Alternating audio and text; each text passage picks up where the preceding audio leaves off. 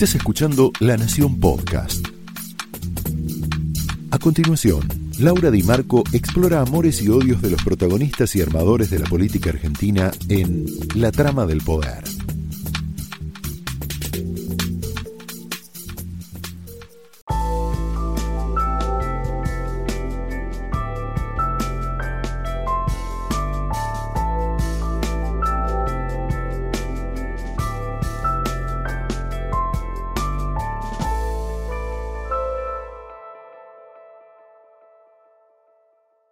Muy buenas noches, bienvenidos a la trama de hoy.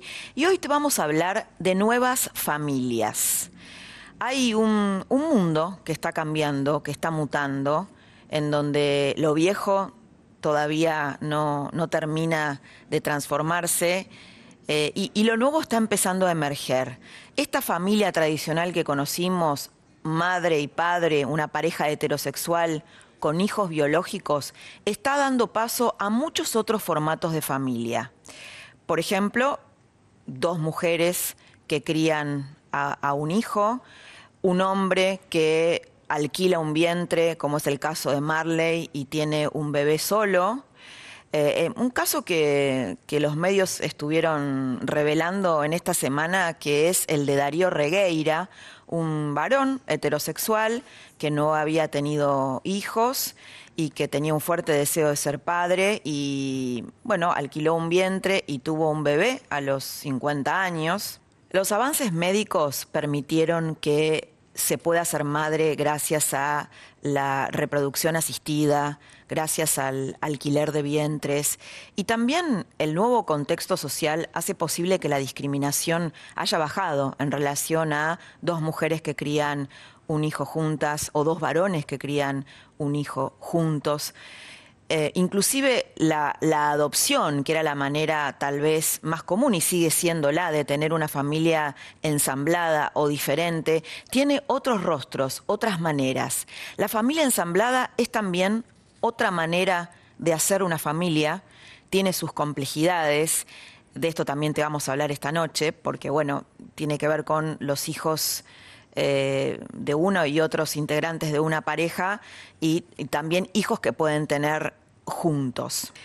Desde la Sociedad de Medicina Reproductiva estiman que se quintuplicó las mujeres que se someten a un tratamiento de fertilización asistida y de ahí el incremento de hogares eh, monoparentales, donde hay una mamá que cría a su hijo. Esta noche vamos a tener el caso de Débora D'Amato, que eh, mm, tenía más de 40 años, después de haber estado 11 años en pareja, decide ser madre, decide ser madre sola, y cómo fue afrontar ese proceso. ¿De qué se trata afrontar ese proceso?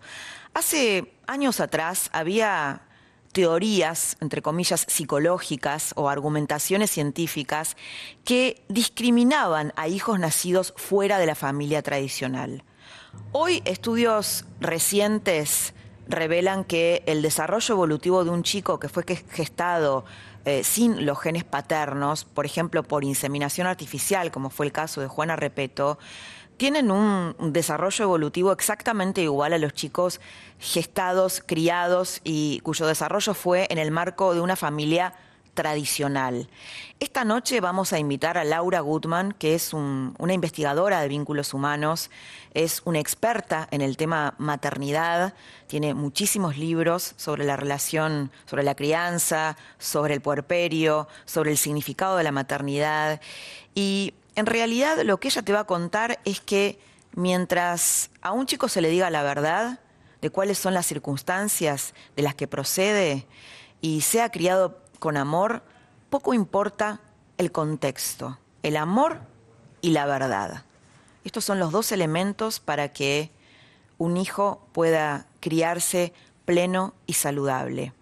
Es obvio que la sociedad está cambiando, así como están cambiando los ciudadanos. Eh, hay ciudadanos políticamente más empoderados, más independientes, más autónomos. Ese cambio en ese, en ese nuevo ciudadano surge de cambios que se están produciendo en estas familias. Laura Gutman es nuestra primera entrevistada en una trama que arranca de esta manera. Laura Woodman, bienvenida a la trama, un gusto tenerte, para mí una de las pensadoras más lúcidas sobre vínculos y sobre la sociedad. Gracias por estar acá hoy. Un placer, gracias a vos.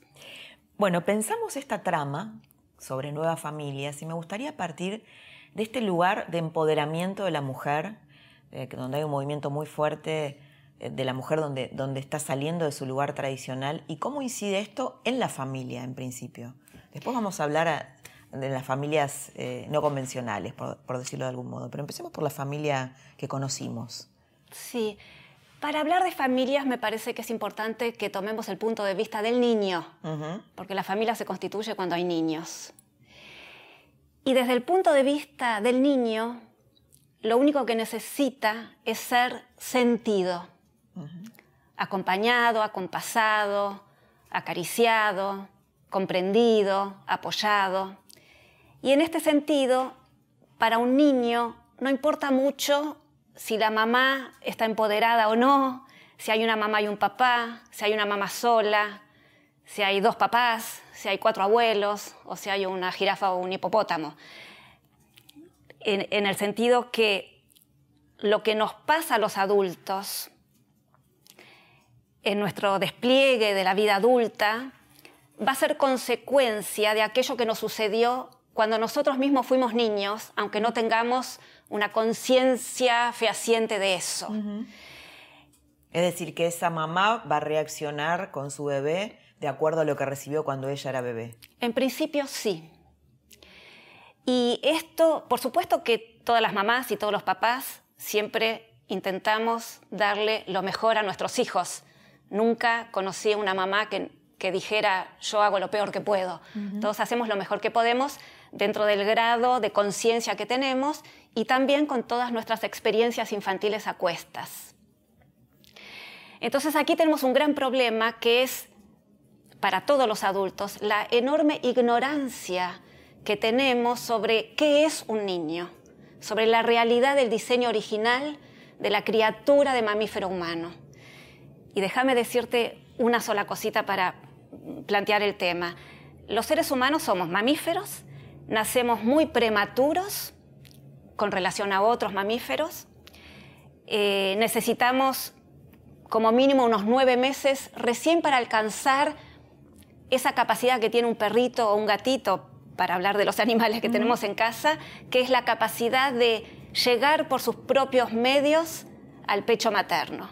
Entonces somos, es como si tuviéramos un embarazo intrauterino de nueve meses, un embarazo extrauterino de nueve meses, y por lo tanto en esos primeros nueve meses las criaturas deberíamos recibir el caudal de cuerpo materno, contención, disponibilidad, fusión emocional, percepción de nuestra madre, que es la que nos va a garantizar que nos va a dar todos los cuidados según nuestras propias necesidades.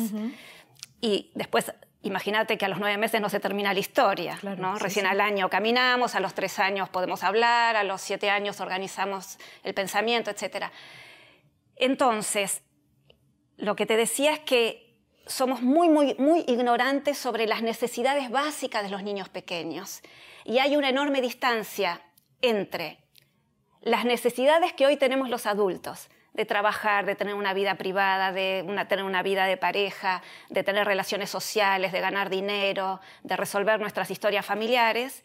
Y al mismo tiempo tenemos un bebé o un niño pequeño con demandas enormes que en principio las madres o las personas que estamos criando sentimos que no podemos satisfacer, satisfacer en la medida en que el niño Porque además son las propias madres las que vos ves que quieren salir de ese lugar, ¿no? Sí, em. y te voy a decir por qué. Primero que estar con un niño pequeño es muy difícil por dos asuntos. El primer asunto es el fenómeno de fusión emocional, que lo he descrito en mis primeros libros hace muchos años, que es esta vivencia muy enloquecedora para las madres jóvenes, para las madres recientes, y es que entramos como en una sintonía como si nosotras fuéramos el bebé. Y el bebé siente lo mismo que siente la mamá. Si nosotros entramos en esa sintonía, no solamente sentimos como si fuéramos el bebé, por ejemplo, pasa una sirena muy fuerte y sentimos que es un ruido enloquecedor. O sea, estamos como en, como en dos frecuencias simultáneamente, pero al mismo tiempo ese desdoblamiento necesario para poder percibir las demandas del bebé, nos hacen también entrar en contacto con la niña que nosotros hemos sido y que no recordamos. Y eso es enloquecedor y muy sufriente. Difícil, ¿no? Porque digo, el otro día me encontraba con alguien que me decía, ¿quién habrá inventado lo del colecho? ¿No? Esta señora, la que tenemos al frente, lo de que los chicos duerman en, la cama de los padres, ¿no? Porque ahora no sé qué edad tenía el chico que no lo podían sacar de la cama. Eh, claro, porque, es difícil, ¿no? Eh, es difícil porque eh, por ahí quien te está escuchando y sí tiene ganas de salir de su casa a trabajar, le genera culpas salir y ensamblar estas dos necesidades que vos estás diciendo. Es interesante porque el trabajo no es depredador de la capacidad de, de intimidad emocional que yo puedo lograr con mi bebé. Yo puedo salir a trabajar porque quiero, porque lo necesito, porque me gusta, porque es mi vida, y volver y zambullirme en un contacto íntimo con el bebé o con el niño pequeño. Por el contrario, puedo no salir a trabajar y sin embargo tener necesitar una distancia con el bebé porque esa, ese contacto tan íntimo a mí me conecta con dolores muy reales de mi propia infancia, de soledad, de desprecio, de humillación, de violencia, o lo que sea, de exigencias, de rigidez, o lo que sea que yo pueda haber vivido siendo niña, en este caso, en el caso de las madres, y no tener tanta conciencia, o saber algo intelectualmente, pero no tener conciencia de hasta qué punto eso ha lastimado mi alma infantil. Y ese es el lugar, en, parte, ¿no? que nos saca a las mujeres a huir, realmente escapar de esa intensidad emocional que nos pone en contacto con algo que nosotros creíamos que ya estaba perimido. Por eso este libro tuyo de la maternidad y el encuentro con la propia sombra, la propia sombra es esta que estás diciendo, ¿no? Exacto. Cuando vos sos mamá se te viene tu propia infancia Así encima. Así es. ¿Y qué pasa con los papás? Porque, digamos, no sé si estarás de acuerdo, pero hay, pareciera haber por lo menos nuevos papás más conectados, eh, que están con sus hijos, que se vinculan emocionalmente más, sobre todo los más jóvenes, ¿no? Sí, es verdad. Eh, hay ahora toda una generación de, obviamente, de hombres y mujeres que estamos pretendiendo tener más equilibrio ¿no? entre nuestras vidas privadas, profesionales, laborales, de estudio, de deporte, lo que fuera, y la vida familiar. Eh, a ver, hay muy buenas intenciones de todas partes, pero después en la vida real, tanto las mujeres como los varones venimos de historias de infancia mucho más difíciles, más crueles, más sufrientes, de mucha ignorancia de nuestros padres, porque nuestros padres también tuvieron muy buenas intenciones. El tema es que a veces una cosa es ocuparse de un niño y otra cosa es entrar en sintonía emocional con el niño. Son dos cosas muy diferentes. Cuando nos ocupamos, nos ocupamos según nuestros parámetros de correctitud, morales, religiosos, de ideas, de lo que fuera. Sí, de alimentarlo, de que esté sequito, todo eso, ¿no? Todo eso está muy bien o de mandarlo a estudiar donde nos parece que va a ser bueno para su futuro, cada uno de acuerdo a su realidad ideológica, económica, social, lo que fuera.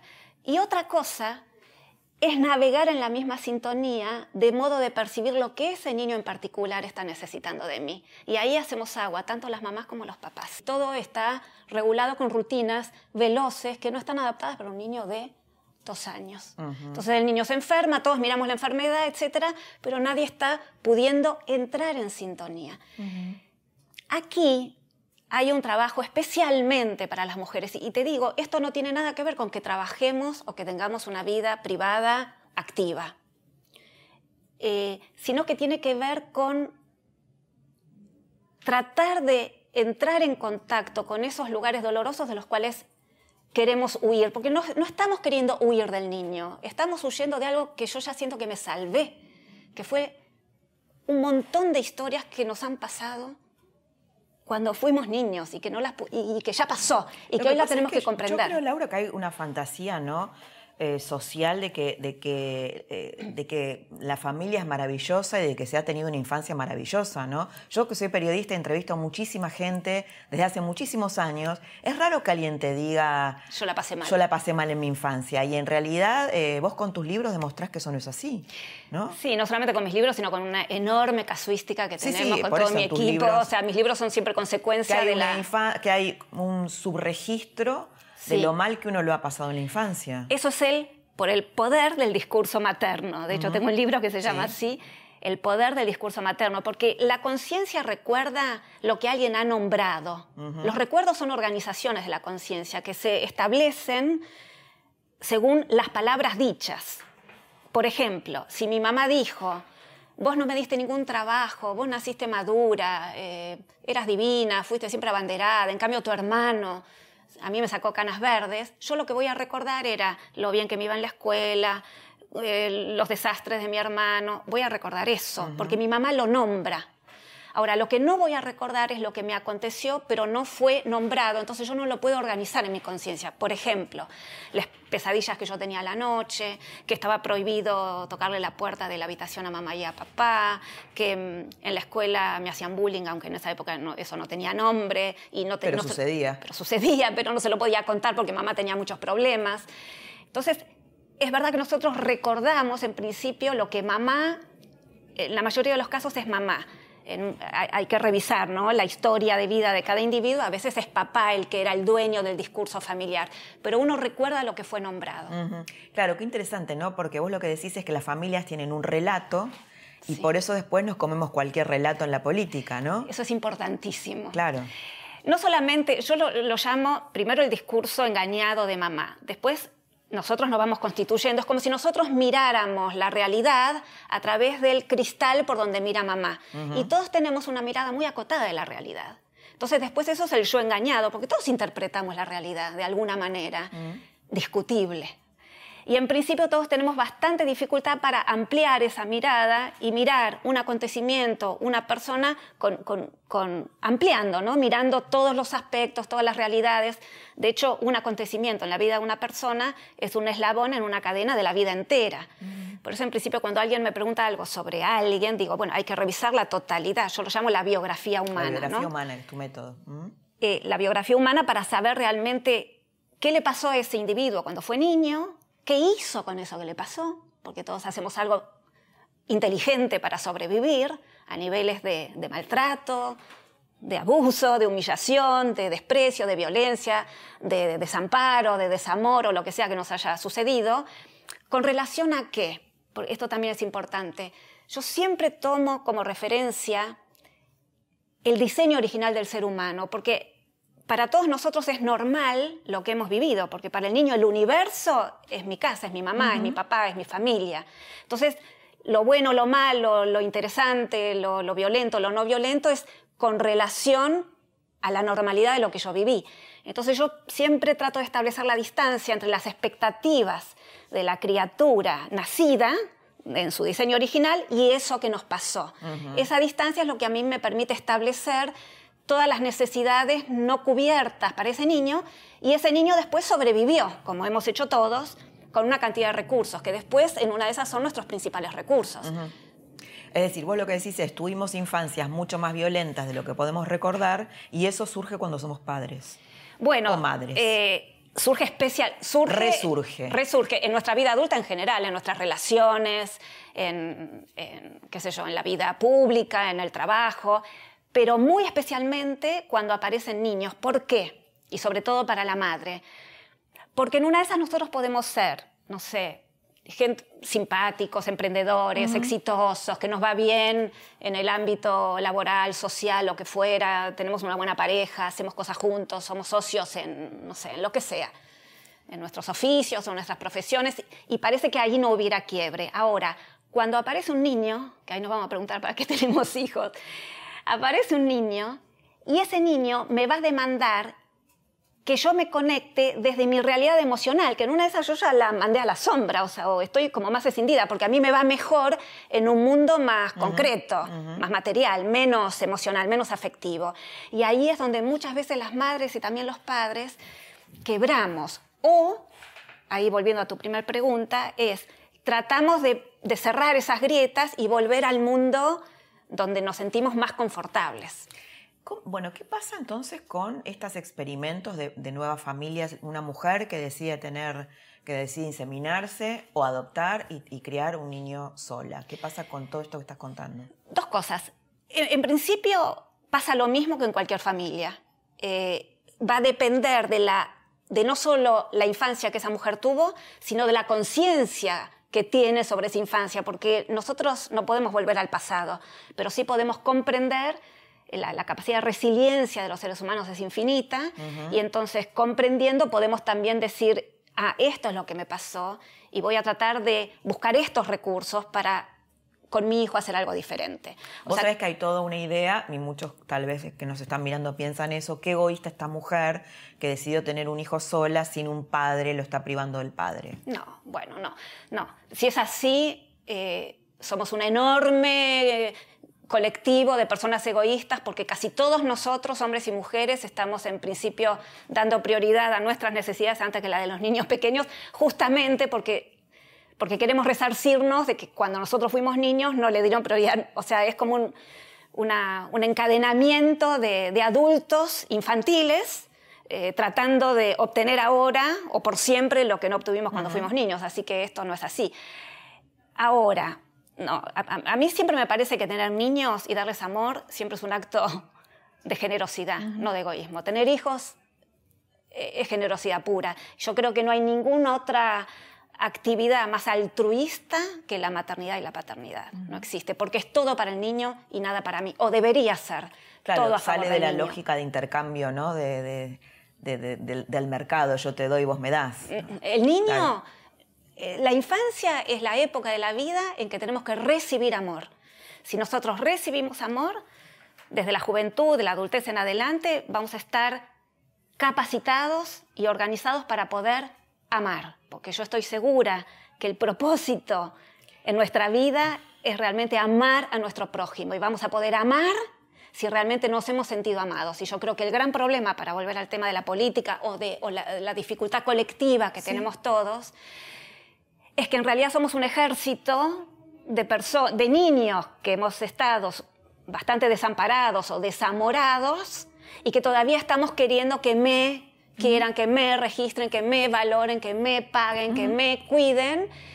Y en estos niveles de egoísmo generalizado, nadie está amando al prójimo. Y vos decís que estas infancias dañadas hacen que por ahí mucha gente en esta sociedad elija o se enamore de líderes eh, desquiciados. O bueno, líderes eh, a veces con estas cosas hay, líderes mesiánicos en todas partes del mundo, ¿no? Eh, a veces creo es un poquito más complejo y no, es difícil generalizar, pero en realidad el hecho de creer de cualquier líder, ¿eh? puede ser también un líder religioso, para no ponerlo solo en la política, de creer cualquier cosa que alguien con un supuesto poder, en que, yo proyecto un supuesto poder o un supuesto saber, le delego, es, este, esto que nosotros hicimos siendo niños, que obviamente creíamos en lo que mamá decía, obvio, porque mamá es mi universo. Entonces, esa, esa cosa tan infantil hace que luego yo siento que voy a ser amado o querido o tomado en cuenta por alguien que me dice algo con cierta vehemencia y entonces yo, sí, estoy ciego y creo lo que me dice alguien en quien yo delego un supuesto poder. Es decir, Laura, digo, volviendo al tema de las mamás que crían solas o los papás que crían solos, ¿no? También hay papás. No escaparía de las generales de la ley, digamos, si esa mujer eh, tiene ciertos apoyos, eh, podría construir o fabricar un hijo amoroso y un hijo maduro. Dos cosas. Por un lado, no escapa a las generales de la ley. Por otro lado, hay una ventaja que tienen las mamás solas. Mira vos, porque la, porque la, interpretación social es lo contrario. Es lo contrario, hay una ventaja. Es que todo el mundo sabe que esa mamá está sola. Las mamás solas en principio recibimos apoyo, comprensión, tenemos familia que nos apoya, tenemos amigos que nos apoyan, el jefe siempre me permite licencias extra porque sabe soy una mamá sola. Y además, las propias madres solas tenemos registro de que estamos solas. Entonces también salimos a pedir sostenes en nuestros núcleos de amigos, en nuestra familia extendida, donde sea. En cambio, muchas mujeres que tenemos pareja, a veces no tenemos conciencia de lo solas que estamos y además nadie me va a decir, ¿querés que le festeje el cumpleaños a Juancito? Venite a casa que yo me preparo todo, vos no te ocupes. Si tengo una pareja al lado, ninguna amiga me va a proponer eso. Y una misma tiene, eh, a, veces sucede de que la soledad y, el aislamiento en el que muchas madres, niños pequeños nos encontramos, eh, no tiene que ver con que yo sea madre sola, esté criando al niño, sino en cómo en, la poca conciencia que yo tengo de la soledad y el aislamiento en el que estoy, inclusive si tengo una pareja. Porque además, esto es muy importante, hemos perdido la tribu. Y cada vez las familias son más chiquitas. Y en las ciudades vivimos en departamentos y estoy a una hora de colectivo de mi amiga o de mi mamá. Sí, cada uno está en sus propios proyectos personales y, en, en su carrera consumista, ¿no? Sobre todo en las grandes ciudades. Así que es muy difícil. Es muy difícil. Mm. Yo, eh, y, esto de que las abuelas ya no ocupan el lugar que ocupaban nuestras abuelas, ¿no? Hoy las abuelas, bueno, están... Yo soy abuela. claro, trabajan, eh, están, no es que se quedan a cuidar nietos. Es verdad, no sé si eso es mejor o peor, porque si hay una propuesta para todas las madres, críen solas, tengan pareja, eh, o cual fuera, es tratar de no abrir las puertas a los depredadores y sí tratar de armar una tribu que sea contenedora para ¿Qué mí. serían los depredadores? Y hablando de las abuelas, hay abuelas que ayudan y hay abuelas que depredan. Hay abuelas que vienen a criticar lo que hace la hija o el hijo, ¿no? si es la nuera. Hay abuelas que, imponen su, su, su valores o su moral o la creencia de cómo se hacen las cosas.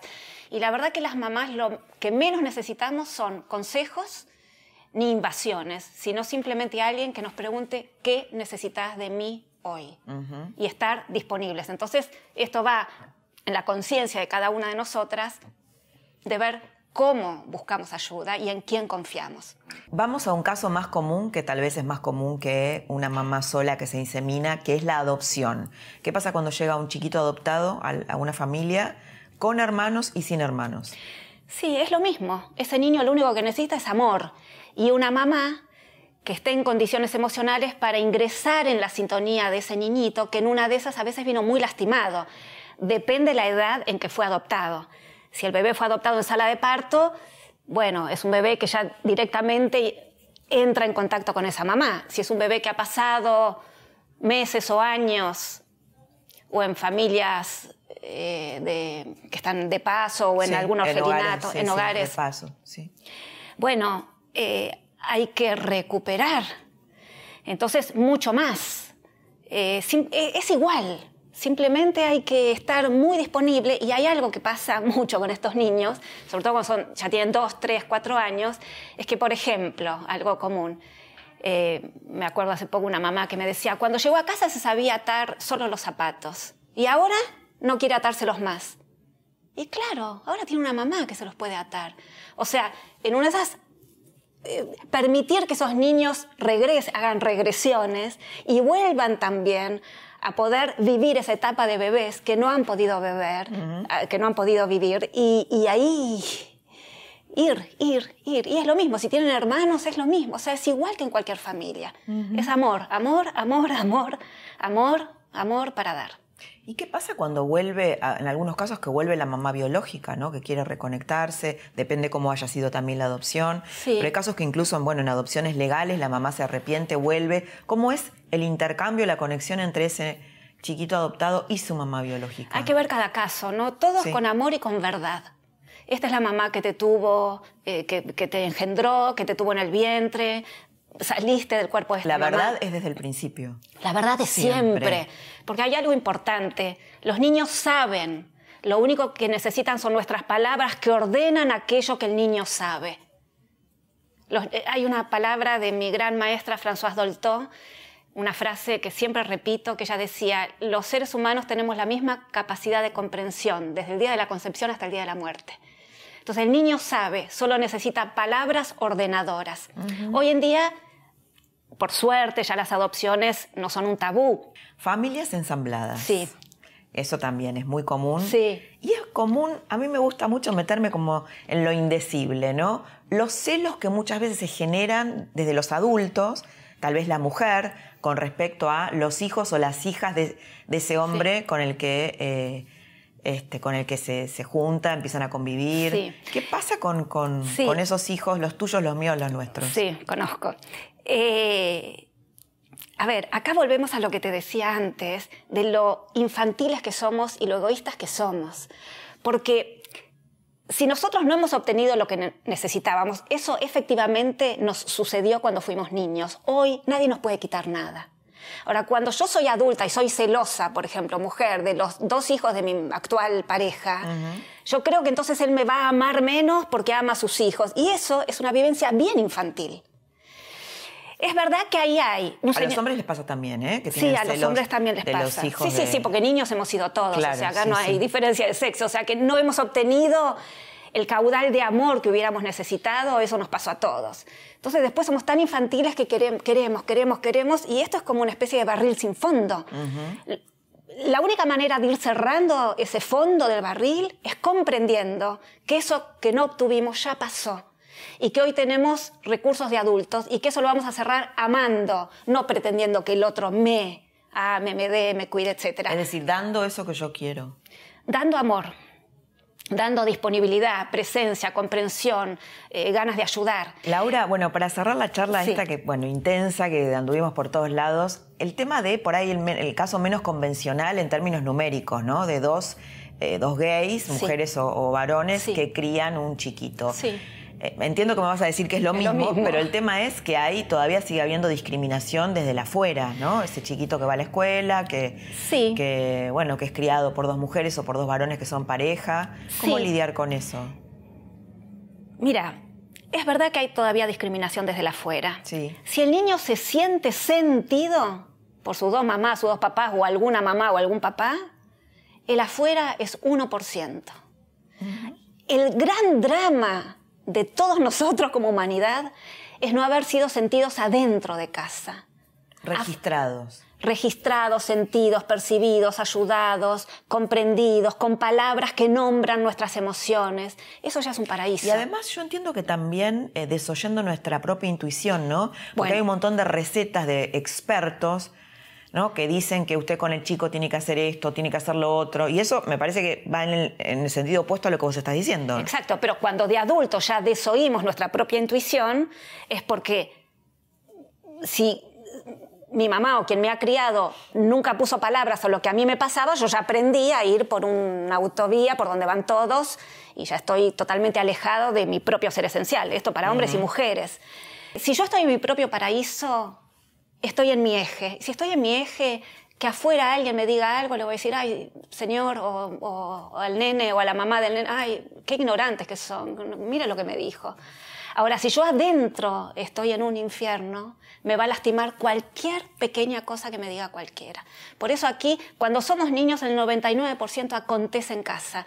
Yo con esta seguridad interior, con esta alineación en mi propio eje, salimos al mundo. Si salimos al mundo así, por supuesto que en el mundo pasan cosas horribles, pero vamos a tener comprensión. Siendo niños vamos a poder comprender por qué un niño me trata mal. Eh, comprendiendo, mamá me va a poder decir, mira lo que le pasa a este nene con su mamá, con su papá, invitémoslo a casa, porque está sufriendo en su propia casa. Los niños, si somos sentidos, comprendidos, avalados, acariciados, acompañados, desde muy tempranamente nos volvemos muy solidarios del otro, inclusive de quien nos lastima. ¿Y qué te digo? ¿En qué personas nos podemos convertir cuando seamos adultos si realmente hemos tenido ese tipo de infancia? ¿Y en qué sociedades, no? ¿Y en qué sociedad? Laura, muchas gracias por haber estado. Un placer. Un placer.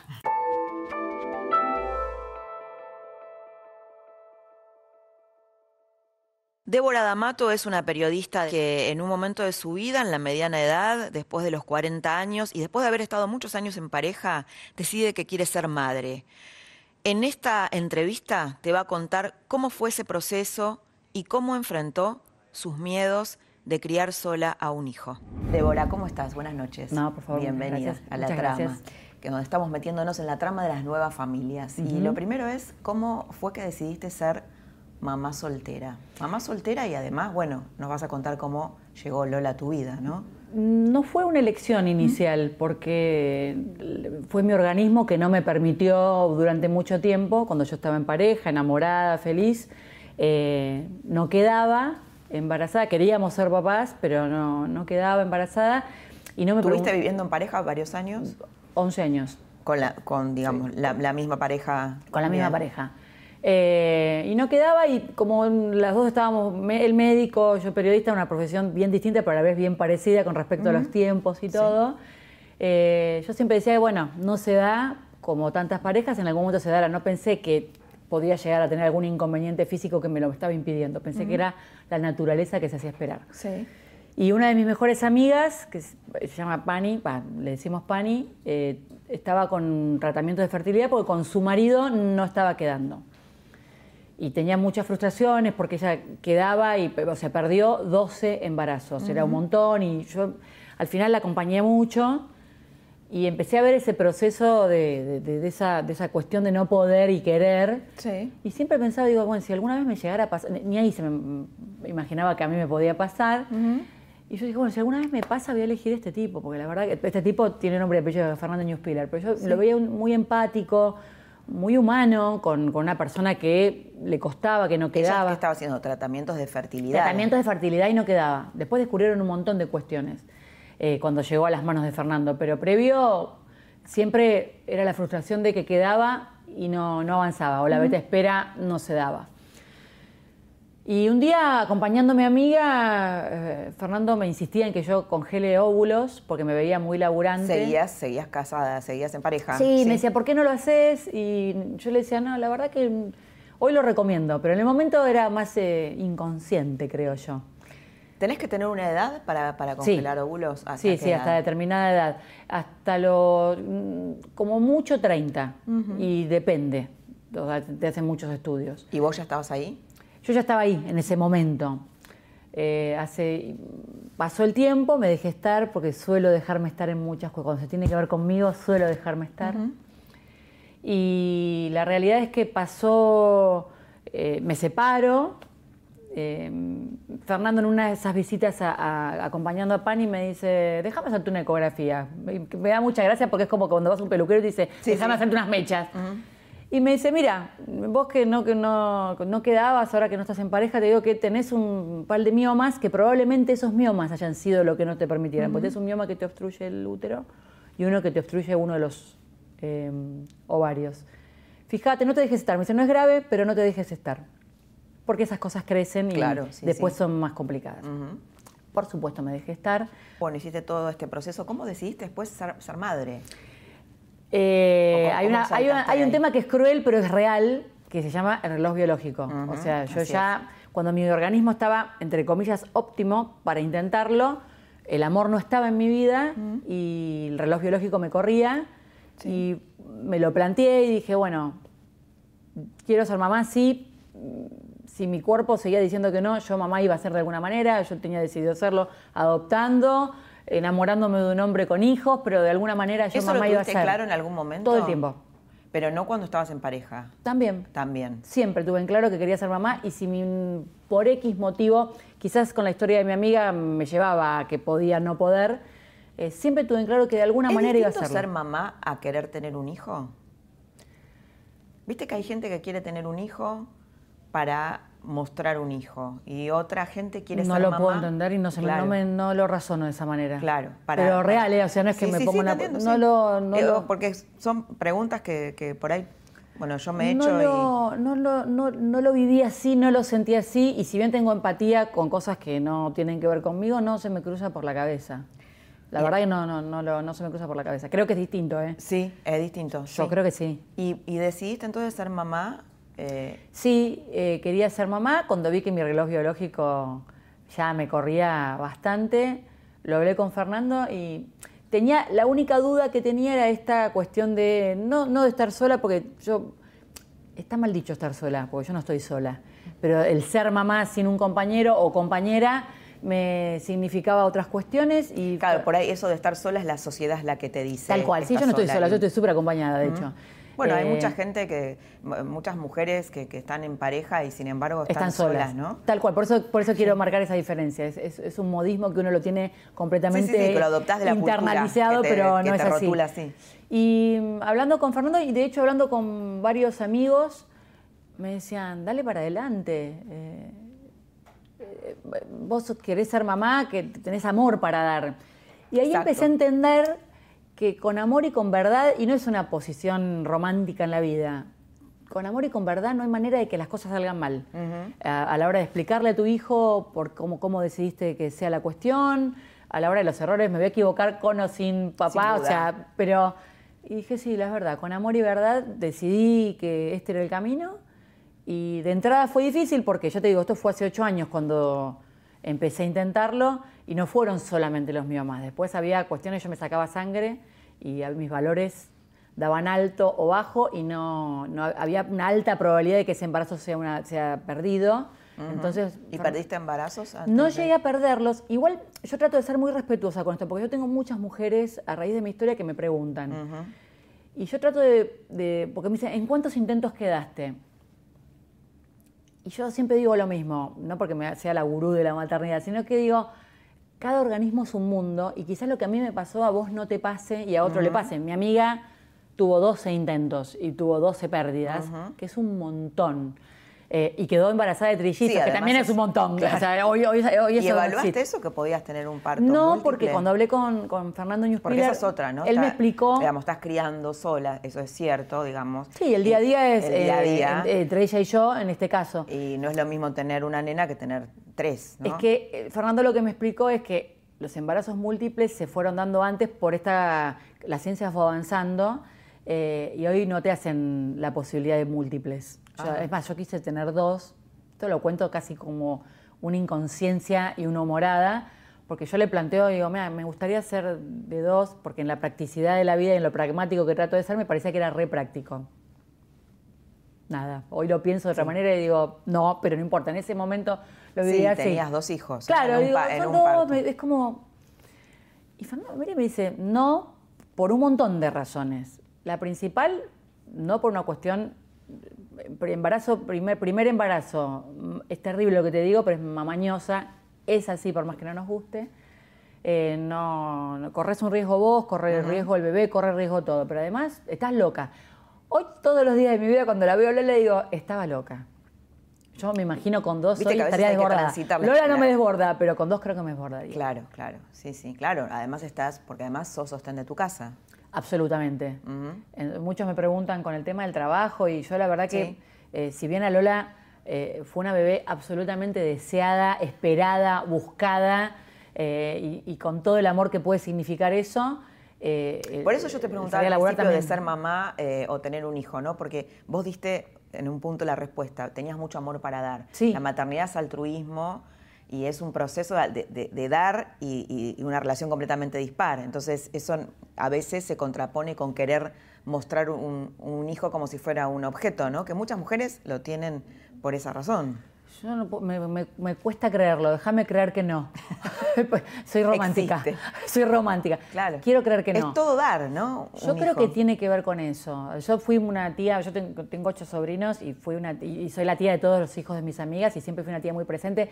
Tengo mi infancia muy presente, fui muy feliz. Eh, entonces tengo la- esa, esa niña permanentemente conmigo, soy muy lúdica, me gusta, disfruto de los chicos.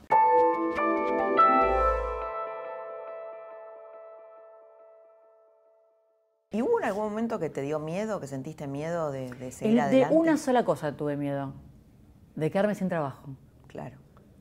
Eh, me acuerdo que eh, cuando que di la noticia de estar embarazada me invitó Pamela David a su programa y parecía que se lo estaba echando en cara porque el marido era el dueño del canal y se reía porque me decía, tenés miedo a quedarme sin trabajo, no te vas a quedar sin trabajo. Y parecía que se lo decía ella y me, me cargaba Claro, ella claro. misma.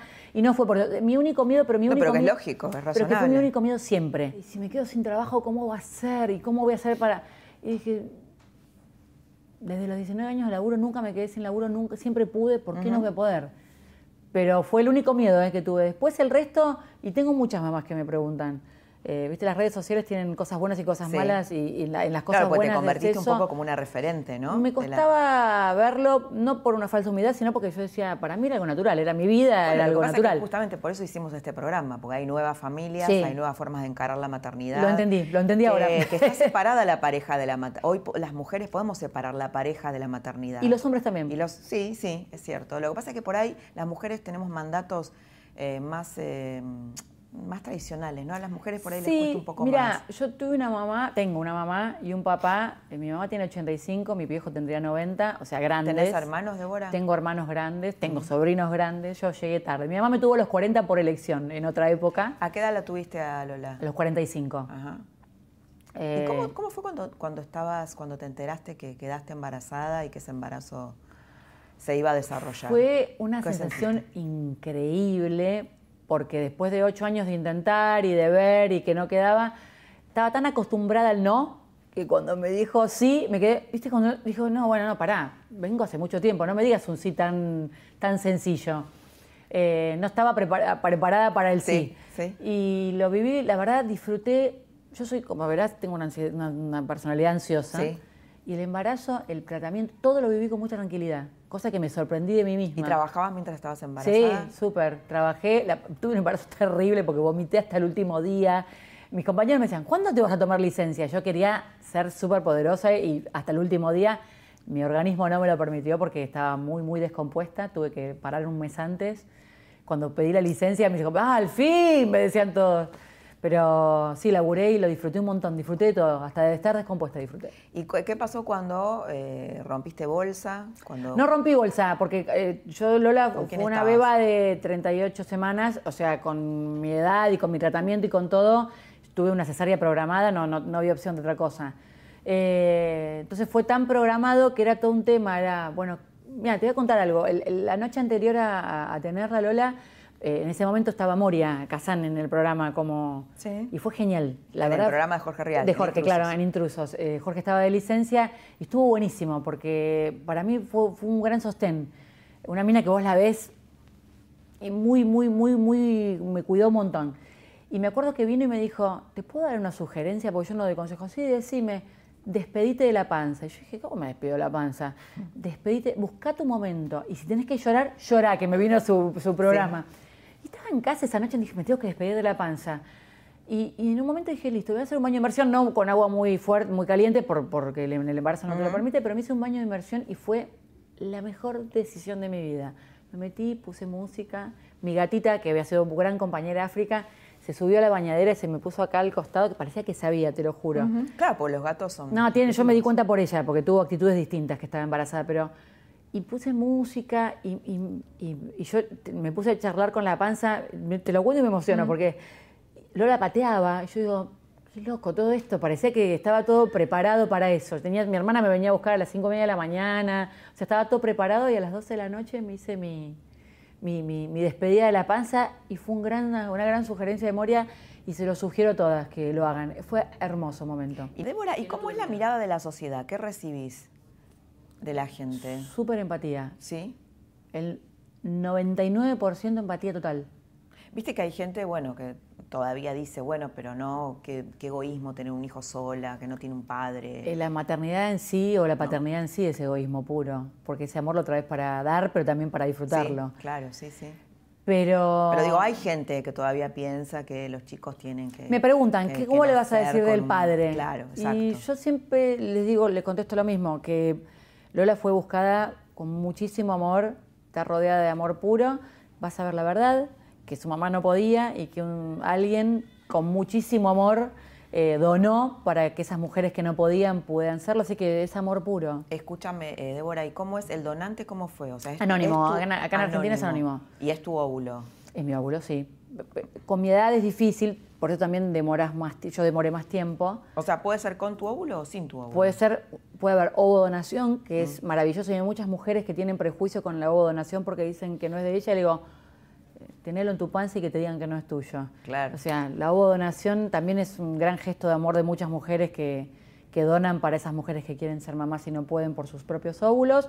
Está el esperma eh, donado, está el embrión, Eh, ay, es inmenso el mundo. Yo me, me metí en Te ese, metiste en ese mundo, Pero me claro. metí Además, después, ¿eh? y te debe gustar sí, pero me metí después. Cuando me tocó O sea, a mí el no donante- investigué tanto, el, don- ¿eh? el papá es un donante Anónimo. anónimo. En mi caso es anónimo. Mm. Eh, afuera ¿Y creo hay que... alguna legislación por el cual vos no, no podés saber, suponete que tu hija cuando crece No, quiere saber eh, no. quién es? La legislación, el- hay una ley de O sea, fertilidad. ¿hay, hay posibilidad que ella sepa quién es su No. papá? No.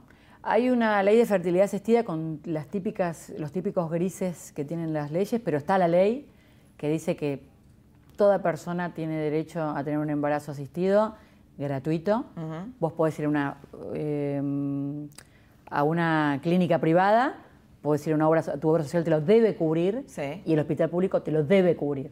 Después tenés, obviamente, las típicas avivadas y estaría bueno que también las, las mismas obras sociales se pongan un poco de acuerdo con las clínicas porque hay, hay como muchos grises y muchos eh, vacíos, pero en líneas generales el tratamiento por la ley es gratuito. Después vos podés ir, te digo, a una clínica privada que sí es costosa o tenés la otra posibilidad. ¿Y, y cómo te relajas en el día a día con la nena?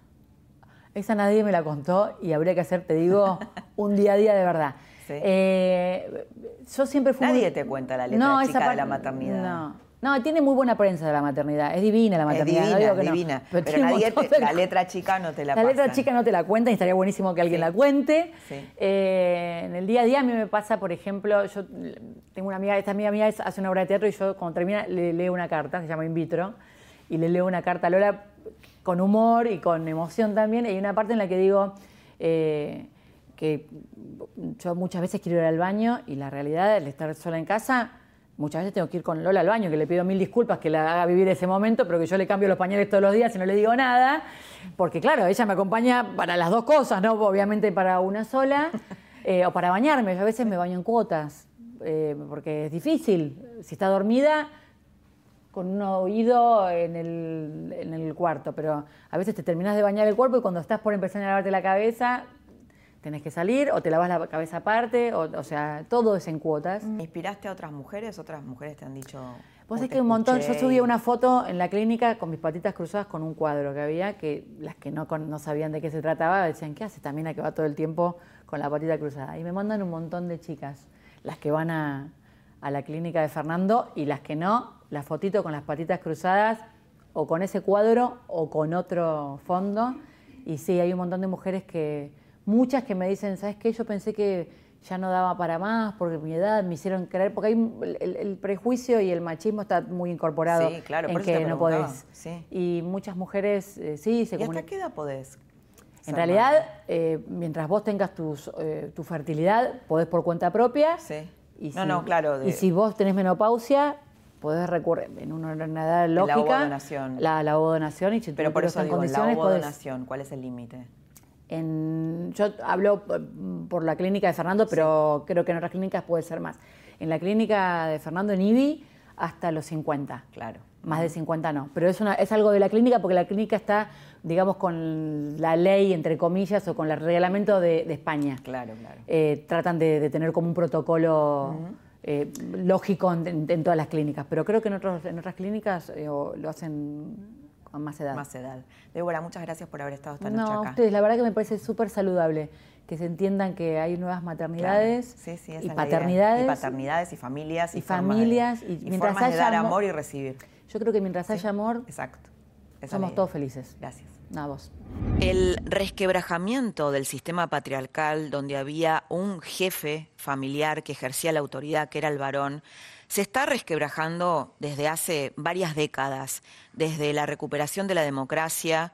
Lo primero que se hizo para democratizar esa familia que antes era jerárquica y autoritaria fue la patria potestad compartida. A partir de, los años 80 hubo un montón de iniciativas para democratizar el sistema familiar y hoy lo que estamos viendo es ese proceso muy avanzado. Nuevas familias, no solamente esa familia más democrática, sino nuevas formas de familia que somos son las que estuvimos explorando en esta trama. El último censo en la Argentina, sin embargo, lo que te revela es que la familia nuclear, la familia tradicional, sigue siendo la predominante, junto con todos estos otros experimentos que están dando lugar a un nuevo mundo y a un nuevo tipo de sociedad. Que tengas muy buenas noches y te espero la próxima semana para seguir compartiendo otra trama del poder.